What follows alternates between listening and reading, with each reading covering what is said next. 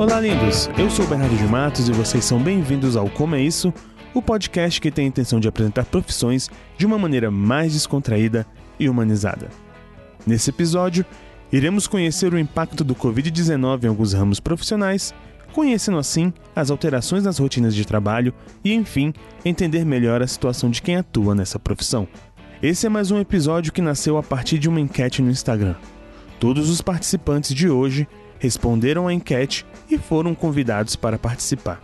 Se você respondeu e não está aqui, não fique triste. Teremos outras oportunidades e eu espero trazer um episódio 2 para trazer atualizações e notícias positivas.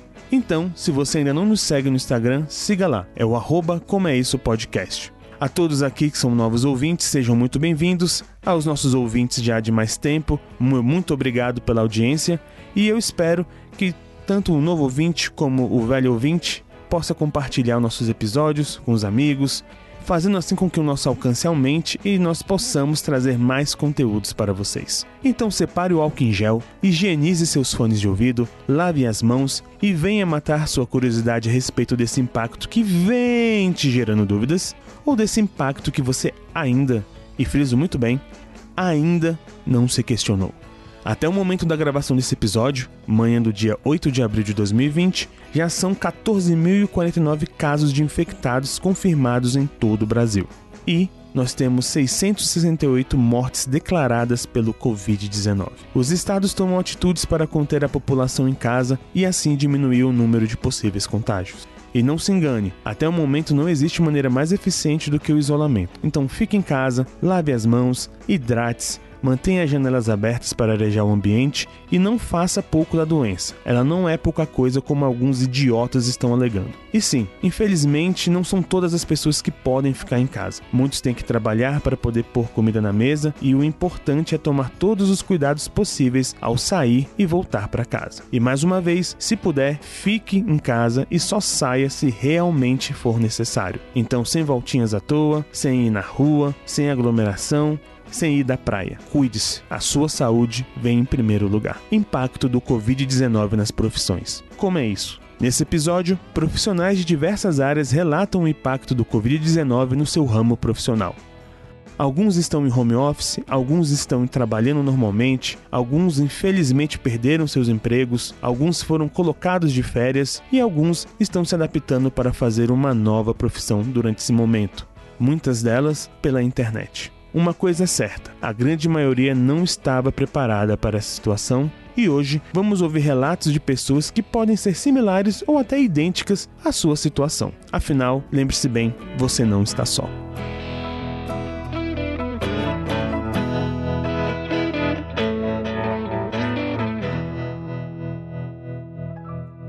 E para começar, temos o relato da Ludmila da Bela Cruz. Ela tem 28 anos, é engenheira de software pela UNB e técnica informática pela IFBA. A Ludmila mora na cidade de São Paulo e resume a atual situação com a frase: O Covid-19 veio para mostrar que está todo mundo em meio a uma tempestade, mas não estamos no mesmo barco e alguns nem barco têm. Bom, diga aí, Ludmila, a palavra é toda sua. Oi, meu nome é Ludmila, eu tenho 28 anos, eu sou engenheira de software. Eu atuo atualmente como desenvolvedora de aplicativos iOS numa fintech de médio porte e geralmente eu fico a maior parte do tempo, a maior parte da semana, na sede da empresa. Eu digo a maior parte do tempo porque a gente é liberado para fazer até dois dias de trabalho remoto por semana. É, fica a meu critério se eu quero ir trabalhar todos os dias ou se eu quero ficar em casa um ou dois dias remoto. Isso está inclusive em contrato. É, falar sobre como o Covid afetou o meu trabalho é reconhecer que, a nível de trabalho, eu me sinto bastante privilegiada, porque todos os funcionários da empresa foram liberados para home office, eu também. E, para ser sincero, eu ainda estava me adaptando com a rotina de dois dias remotos na semana. Então, ficar todos os dias remoto no começo foi diferente e um pouco difícil. Ainda mais com tanto de notícias que estava rolando sobre o corona e a gente começava a ficar preocupado, lia muita notícia, e isso atrapalhou um pouco meu rendimento no começo. Mas depois eu fui me adaptando, fui ocupando a mente com outras coisas, focando mais no trabalho, e eu tô 100% home office desde o dia 13 de março. E passando os primeiros dias, as primeiras semanas, a tendência foi se normalizar Assim, a minha rotina foi, de trabalho foi ficando mais ok, até o ponto que eu acredito que eu esteja rendendo mais trabalhando remoto, produzindo mais na mesma quantidade de horas. Financeiramente, para mim, fez pouca diferença, porque o gasto com o transporte era por conta da empresa. Como fazendo home office eu não tenho que pegar transporte público, eu não gasto também. Então, não mudou muito. A mesma coisa se aplica para vale refeição e alimentação. Acredito que as contas fixas vão ter alteração, porque agora eu passo mais tempo em casa, mas eu não reclamo em momento nenhum. Eu gostaria que todos pudessem trabalhar como eu estou trabalhando agora. A empresa também está dando muito suporte é, para tirar dúvidas, para ser bem realista quanto ao trabalho remoto, qualquer possível desconforto com a situação. Então, assim, é bem legal. Para mim, eu sinto falta dos meus colegas, eu sinto falta de ver o pessoal, almoçar junto, mas as reuniões estão rolando muito bem por vídeo. Já era uma empresa com a cultura home office, porque nem sempre estava todo mundo da mesma equipe na sede, porque o dia que eu escolhia trabalhar remoto não necessariamente era o dia que meu colega de equipe escolhia trabalhar remoto. Então a gente estava um pouco acostumado assim, alguns mais, outros menos. Eu tinha só um mês de empresa quando na verdade, eu ia fazer um mês de empresa quando foi decretado o home office 100%. É, eu diria, assim, se eu pudesse falar algo para o pessoal que trabalha com TI, que trabalha com desenvolvimento também, pessoal que não pôde trabalhar remoto, para mesmo tendo que ir todos os dias para a sede da empresa ou para o cliente, se for possível, optar por fazer reuniões, cada um na sua mesa, não ir para salas de reuniões pequenas, é, pessoal que está 100% remoto, que é a grande maioria das pessoas que eu conheço que são desenvolvedoras, reconhecer o quão importante é ficar em casa e já que a gente pode escolher ficar em casa, que a gente seja exemplo mesmo, que a gente não está trabalhando home office por mera diversão. É muito importante que se uma empresa deu para a gente a oportunidade de trabalhar remoto, que a gente leve isso muito a sério e não fure o distanciamento social. Para o pessoal que está indo trabalhar todos os dias, se for possível, escolher um horário com menos pessoas no transporte público ou qualquer coisa do tipo, seria muito bacana também tomar bastante cuidado, usar álcool em gel, sabão, água, que o máximo possível que puder ser feito de autocuidado, porque nesse momento o autocuidado também é o autocuidado que a gente tem com a gente, ele vai refletir no outro. Ao escutar a Ludmilla, podemos ver como empresas e profissões que já tinham a política do trabalho remoto conseguiram se adaptar melhor a essa ideia do home office. Por mais que trabalhar remoto já fosse parte da rotina, não se engane, faz uma pequena diferença trabalhar remoto algumas vezes e trabalhar integralmente remoto. Infelizmente, não são todas as profissões que têm essa opção.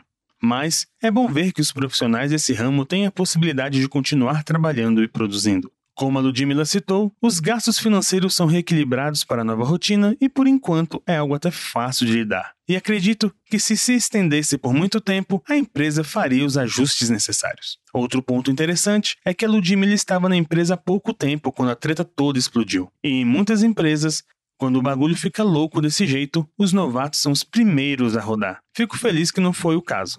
Muito obrigado, Ludmilla, por compartilhar toda a sua experiência com a gente. Um grande beijo no seu coração e até a próxima oportunidade. O nosso segundo participante de hoje é o Mike Everton, de 33 anos. Ele é gerente de contas no ramo de telefonia e mora em Varginha, Minas Gerais. Por conta do trabalho, o Mike viaja muito, às vezes de carro, às vezes de avião. Ele até teve uma convenção do trabalho que foi cancelada quando a Covid-19 chegou aqui nas terras tupiniquins. Ele resume nossa atual situação com a frase: Falido levanta, falecido não. Bom, temos um bom ponto aqui. Sem mais enrolação, é contigo, Mike. Fala pessoal, meu nome é Mike Everton, eu tenho 33 anos, eu sou da área de telecomunicações, trabalho numa das, das grandes operadoras aqui do Brasil, estou nesse ramo de, de telefonia desde 2006. É, eu trabalho especificamente hoje no setor de distribuição. Quem leva o chip, a recarga do, do pré-pago na ponta, na banca de jornal, no, na padaria, enfim, de fácil acesso para você ir na ponta. Eu tô aqui para dividir um pouquinho das minhas experiências em relação a essa situação que a gente vive hoje de Covid-19, de a pandemia, como que isso impactou no meu trabalho. Acho que o primeiro de tudo aqui, a mudança principal que eu tive foi que eu trabalhava, trabalho, né? Meu trabalho é maior parte dele é na ponta, é acompanhando os pontos de venda, acompanhando o vendedor e tudo mais. E eu passei a ser home office. É um desafio muito grande o, o home office, você fazer o trabalho de gestão à distância. É um dos principais desafios que, que hoje impacta no meu trabalho juntando a isso que eu, que eu sou um cara que sofro de ansiedade também, gosto de ver as coisas acontecendo muito rápido, tô tendo que ter uma forma de, de me educar aqui em casa em questão de horário, trabalho, tudo para isso impactar o mínimo possível na minha saúde, né? Além das preocupações que a gente já tem todos os dias, é, isso não, não impacte de forma psicológica mais no meu desempenho aqui. Mas, de forma geral, a empresa está sendo bem acolhedora. Tá, eu estou tendo um respaldo muito bacana da minha empresa. É, nesse período ela está sendo super compreensiva. Eu trabalhei, eu estou há cerca de 20 e poucos dias, acredito que uns 22, 25 dias em home office. E da semana passada para cá, é, nas primeiras, nos primeiros dias, eu, eles focaram em treinamento, né? Porque a gente trabalha no mínimo possível. Descobri que, por incrível que pareça, o meu trabalho, a gente, a gente faz tanto, tanto tempo e não, não nota como isso é essencial. E nesse momento, telecomunicação é essencial. Ter a disponibilidade de, de, de ter o chipzinho no bairro, no supermercado, na farmácia, em ponto essencial, é, é fundamental nesse momento para que você consiga falar com seu parente, consiga falar com pessoas mais distantes, consiga fazer recarga para que seu número não pare de falar, né? Não, você não pare trabalho de, de conseguir fazer aquela videochamada, enfim. O meu trabalho hoje consiste em garantir a gestão de que esse recurso esteja disponível. E voltando ao assunto, como, como eu dizia, nas primeiras semanas eu, eles aproveitaram, a empresa aproveitou para capacitar os profissionais enquanto home office. Em paralelo, a gente fazia acompanhamento, a gestão à distância. É, fomos capacitados, foram disponibilizados diversos cursos, isso é muito bacana. E da semana passada para cá, fomos colocados em férias para preservar a integridade do profissional. É, mais uma vez, eu sou muito grato ao suporte todo que, que a minha empresa tem me dado. O acompanhamento é bacana. Mesmo antes de, de, de, de algumas empresas começarem a, a parar, se prevenir, a minha empresa já já havia recomendado que não fossem feitos viagens distantes, evitassem aeroportos e tudo. Quando a situação começou a se agravar e ela colocou todos os profissionais em regime de home office, e isso é legal, ver esse cuidado e tudo mais. A preocupação hoje que eu tenho é. Eu sou um profissional que a maior parte da minha remuneração é por comissionamento, eu dependo de metas e hoje Hum, pelo, pelos motivos óbvios, a gente não consegue chegar na meta. Mas, assim, em reuniões e tudo mais, foi garantido para nós que essa situação seria revista, a gente não seria deixado desamparado nisso aí. Isso dá uma tranquilidade para trabalhar e para esperar que a situação se normalize o mais rápido possível aí. Para finalizar, antes de me despedir, eu, eu quero deixar uma mensagem que se cuidem, se cuidem todos vocês. Quem tem a oportunidade de fazer home office, de ficar em casa ou de folga, não é motivo, não é momento para reunir o pessoal em casa, fazer churrasco, fazer festa. É de ficar em casa mesmo, pessoal. Fiquem com a família, protejam os seus, que a situação é muito, muito séria. Lavem as mãos, usem o álcool em gel e se cuidem. A minha mensagem final é se cuida. Um abraço e até a próxima. Valeu, Maicão. Momentos como esse mostram que as grandes empresas têm condições de prestar um bom auxílio para seus funcionários. No caso do Mike, que passa o dia se locomovendo de uma cidade para outra, já que ele cuida da região de Varginha e de Divinópolis, deve ter sido uma experiência um tanto quanto única fazer home office. Achei mais que correto ter tido um programa de capacitação com cursos, reuniões e suporte no geral. E espero, de verdade, que eles cumpram com o auxílio financeiro prometido já que você não poderá contar com a sua comissão, visto que não é possível atingir a meta. Outra coisa muito delicada é o cuidado com a saúde mental. O cuidado para ter uma rotina mesmo estando dentro de casa é um dos pontos para não deixar a ansiedade tomar as rédeas da situação. E sempre que a coisa apertar, procure um profissional qualificado. Isso para todos vocês ouvintes. Sempre que apertar, procure um profissional qualificado. Existe um registro deles que tem permissão para realizar um atendimento online e você pode achar isso na internet.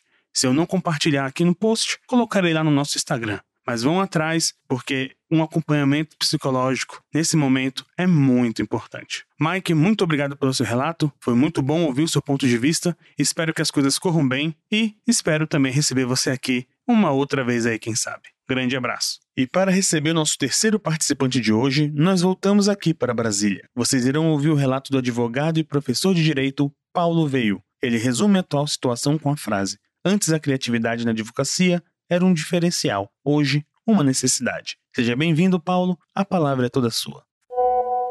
Olá pessoal, tudo bem? O meu nome é Paulo Veil, eu tenho 30 anos de idade e sou advogado desde 2014. E é um prazer enorme estar falando aqui para o Como é Isso podcast. Bom, eu vou falar um pouco sobre a minha profissão, mas provavelmente você já deve ter uma noção do que é a advocacia. Pelo menos para a maioria das pessoas, a advocacia é aquela profissão do homem exemplar aquele profissional que, acima de tudo, preza pela perfeição e defende os direitos dos clientes nos tribunais, né, perante os juízes. Bom, eu vou apresentar para vocês um lado um pouco mais moderno e humanizado da advocacia. Eu comecei sozinho. As faculdades, elas não me ajudaram tanto a como começar a empreender na advocacia. Eu também não tinha ali uma ajuda de algum escritório conhecido, de algum amigo, de algum familiar. Então foi muito na cara e na coragem, acertando e errando muitas vezes. E para começar a minha, a minha carreira na advocacia, eu acabei fazendo algumas parcerias com alguns escritórios e elencando diversas, uh, diversos pontos que eu percebia dentro desses escritórios que faziam com que a sociedade tivesse essa visão do advogado tradicional, do advogado muito engessado, né? Então eu comecei a ver que faltava para a advocacia um olhar mais moderno, né? um olhar mais comunicativo, de clareza e compreensão. E eu tomei isso como uma bandeira pessoal da minha profissão da advocacia. É levar a informação para as pessoas de maneira clara e acessível. Foi justamente com, com essa bandeira que eu levantei que eu acabei sendo convidado pra, até para ser colunista na Rádio Justiça, na área que eu mais gostava, que era a área de família e sucessões. Então, é, a partir daí eu comecei a trabalhar essa questão da comunicação, da visão mais gerencial, mais empresarial de um escritório de advocacia, até que eu percebi que eu estava pronto para começar uma aventura própria de abrir o escritório de advocacia com toda essa cara de modernidade que eu pensava que seria o ideal para os, os meus clientes. Eu me juntei a uma pessoa que pensava igual a mim, o Felipe Ribeiro, e abrimos juntos a RV, a Ribeiro e Veio Advocacia. Atendemos num edifício hoje empresarial bem conhecido aqui em Águas Claras, Distrito Federal, que é o complexo DF Plaza. Nós temos hoje quatro advogados na equipe e atendemos diversas áreas de atuação. E hoje eu também vou falar para vocês sobre como que esse impacto do coronavírus, né, toda essa crise que a gente está passando, como que ela impactou as nossas atividades aqui na advocacia. Então, a princípio, aquelas atividades internas, as reuniões com os advogados associados ao nosso escritório, essas reuniões, elas não foram tão afetadas porque a gente sempre teve esse olhar moderno mesmo, de utilizar até mesmo os meios de comunicação, trabalhar em home office, em teletrabalho, né? Então, toda a nossa equipe, os colaboradores, já estavam acostumados a trabalhar remotamente, mas de fato, os impactos financeiros é que foram cruciais aí na nossa advocacia. Isso porque os impactos financeiros, eles afetam não somente nós, mas também aos nossos clientes nesse período de crise, não é todo mundo que vai desembolsar ali um valor para entrar, por exemplo, com, uma ação de divórcio, né? Então a pessoa demora ali, às vezes, para desembolsar uma, um valor para pagar um advogado. E eles fazem isso não no momento da crise. No momento da crise, as pessoas guardam dinheiro para coisas mais importantes para sua própria subsistência, né? Então, para sua sobrevivência.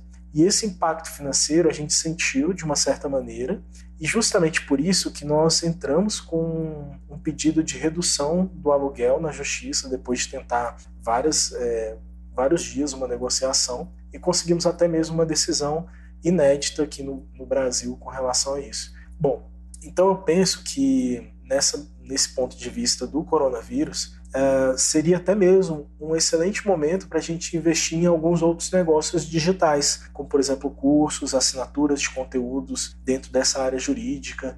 Eu já tenho até alguns projetos em andamento sobre isso. Mas para os meus colegas de profissão, independente da gente estar na crise ou não, eu gostaria de levar uma, uma dica e uma reflexão. Está na hora da gente exercer a advocacia de uma maneira diferente. Né? Exercer essa advocacia junto com algo que não nos ensinam na faculdade, que é justamente a criatividade. Eu penso que nós, como advogados do futuro, nós devemos ter criatividades e trazer soluções criativas para os nossos clientes. Então, justamente aí com a tecnologia vindo na nossa profissão, vai ser muito importante a gente saber aliar todas essas ferramentas novas que a gente tem para os problemas antigos que os nossos clientes têm. Então, agradeço muito pela oportunidade aqui para toda a equipe aí do Como é Isso podcast, pelo convite de estar trazendo um pouquinho né, sobre esse olhar que eu tenho é, moderno da profissão, que é uma das profissões mais antigas que a gente tem na civilização, que é a advocacia. Então, é isso, um forte abraço e até mais. Olha, Paulo, de fato eu gostei muito dessa linha da advocacia humanizada e moderna. Uma outra coisa que me chamou a atenção foi a consciência e a preocupação demonstradas com o cliente. Afinal, entender e reconhecer as dificuldades alheias só engrandece o profissional e o deixa preparado para imprevistos. Gostei muito da dica da criatividade e acho que é algo que todos deveriam incrementar a sua profissão. Paulo, muito obrigado pelo relato. Espero receber você no futuro aqui no Como é Isso para que possamos conversar sobre outros projetos. Valeu, um grande abraço. E agora vamos para a nossa última participante de hoje. A Clarissa Gomes mora aqui em Brasília e ela é enfermeira na Secretaria de Saúde do Distrito Federal. A Clarissa não trouxe uma frase, mas sim um desabafo sincero sobre toda essa situação. Essa pandemia por Covid-19 representa uma reviravolta em tudo que se pode imaginar na saúde pública. Ao mesmo tempo que traz crescimento, evolução, aprendizado, melhoria nos processos e qualidade de assistência, infelizmente, muitas são as perdas nesse percurso que a gente possa continuar trabalhando e se dedicando para reduzir ao máximo esses danos. Bom, Clarissa, a palavra é toda sua.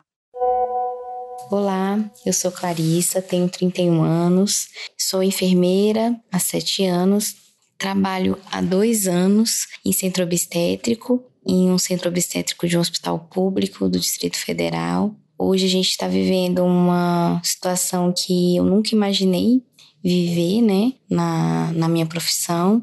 E assim como acredito que os meus colegas de profissão também não, não imaginavam viver uma situação como essa que a gente vive hoje. Em relação à nossa rotina, acaba que a gente está vivendo parecido com que todo mundo em relação à dificuldade de convívio social, né? A gente não tá vivendo esse isolamento social, porém a gente segue com a rotina do trabalho porque o nosso trabalho não pode parar a assistência precisa ser prestada. Mas o que a gente vive hoje é que a gente tem uma, um fluxo de informação muito grande, são muitos protocolos, decretos, processos de, de mudança e a gente precisa estar tá trabalhando isso diariamente. Então, é, sendo bem cansativo, bem pesado. Apesar do hospital onde eu atuo hoje não ser um serviço de referência, a gente atende demanda espontânea de pacientes que procuram o nosso serviço. É pronto socorro, né, de, de atendimento ginecológico obstétrico. Então, a gente recebe pacientes que são casos suspeitos, faz atendimento inicial e encaminha para o hospital de referência. Na verdade, nesse momento nós não somos referências, né? A gente não sabe quando chegar no momento do pico se a gente ainda vai seguir nesse mesmo fluxo. E aí a gente tá vivendo essa situação de ter aumentado muito a demanda do nosso atendimento, porque a gente está absorvendo a demanda de hospitais que hoje são referência, né? Então, eles estão atendendo mais casos su suspeitos e confirmados e outras demandas estão sendo distribuídos para outros hospitais e a gente também está absorvendo esses atendimentos. Então, os servidores tiveram férias canceladas, né? Sem previsão de, de remarcação de férias. Então, abril, maio e daqui em diante até quando houver vier um novo decreto autorizando é, que os servidores tirem férias, ninguém pode tirar férias. É, tem, a gente está vivendo a situação de onde os servidores se encontram em um alto, elevado nível de estresse, de tensão, uma situação que a gente não sabe em que momento que a gente vai ver esse pico mesmo. Existem várias especulações, a gente sabe que na, o, os dados né, que a gente vê, os boletins que são divulgados e tudo, que não são exatamente de acordo com o, o que é a realidade, né? Com certeza existe uma subnotificação aí e a gente não sabe exatamente quando que a gente vai viver esse pico, a gente não sabe quando que essa situação vai estabilizar e quando que a gente vai poder voltar a dizer que a gente tá vivendo uma vida normal, vai viver uma vida normal é, novamente. Então a gente vive essa situação aí bem tensa, cheia de expectativa, mas ao mesmo tempo acredito que vai servir, né, como todo todo tipo de crise como um grande aprendizado assim para a melhoria dos processos, melhoria da qualidade da assistência, apesar de que nesse percurso teremos muitas perdas, né? Mas a gente está trabalhando o máximo possível para que elas sejam as menores possíveis, né? E aí é o mais uma das coisas mais complicadas que a gente vive hoje em dia, que às vezes desanima nós que somos servidores da área da saúde, é que muitas pessoas discutem em relação a essa crise que a gente está vivendo e acaba relacionando, e, e, a gente sabe que isso tem um grande impacto na economia, né? Mas é bem complicado para nós que estamos ali de, na linha de frente ouvir que, ah, vamos, será que o isolamento, da maneira como está sendo feito, tão rigoroso, é, é o ideal? Isso vai ter um impacto muito grande na economia, vamos diminuir essa rigorosidade, né? Vamos deixar isso flexibilizar mais esse isolamento, porque vai aumentar em tantos por cento a mortalidade. E aí, para a gente é meio, meio complicado, né? Porque essa porcentagem, esse número é alguém, é a vida de uma pessoa. Então, para a gente é, é muito inquestionável, né? Se existe alguma maneira para diminuir a mortalidade, essa medida tem que ser tomada. E os prejuízos, as dívidas, as maneiras de contornar isso economicamente, acho que isso é responsabilidade do governo. E assim, eu não sou especialista especialista, não sou economista, não sou política, mas eu acredito que quando a gente fala de vidas, de pessoas, é, de mortes, a gente tem que ter muito cuidado quando a gente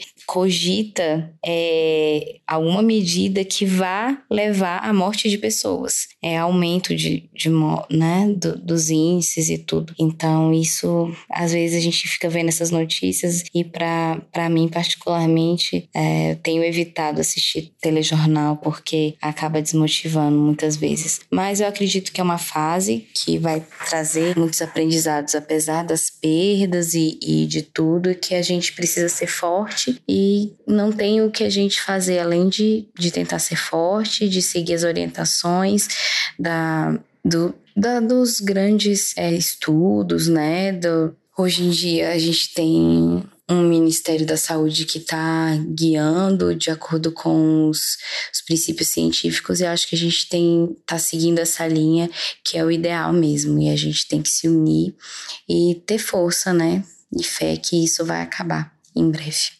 Pois é, isso é o que nós mais temos: força e fé. Eu não tenho muito que complementar. Ao descrever sua rotina, a Clarissa já enfatiza o que deveria ser o mais importante em toda a situação: a segurança e a saúde da população. Antes de ir, gostaria de deixar claro que o Como é Isso não fecha com quem acha o lucro mais importante do que uma vida. Se você pensa assim, peço que você ponha a mão na consciência e reflita. Ah, não é porque tem uns velhinhos fugindo de casa e saindo para a rua que você vai puxar a sua viola e vai tocar o zaralho. Não fure a quarentena. E você, senhorzinho e senhorinha, fique em casa. Nós queremos o seu bem. Enfim, seja consciente, pense na comunidade, pense naqueles que você ama e quer bem. Cuide de você com muito amor e zelo, e eu, de coração, espero que você e sua família fiquem bem. Obrigado por ter ficado até aqui. Espero que tenha visto que você não é o único com incertezas, dúvidas e medo. Todos estamos confusos, afinal, é uma situação nova para todos nós. E antes que eu me esqueça, mais uma vez, muito obrigado a Ludmilla, ao Mike, ao Paulo e à Clarissa. Sem vocês, esse episódio não teria acontecido. Muito obrigado. Espero que possa ter absorvido algo de positivo hoje e que os relatos dos participantes tenham gerado algo de bom. E como eu disse no início, estamos distantes, mas não estamos sós. Um grande abraço e até o próximo episódio.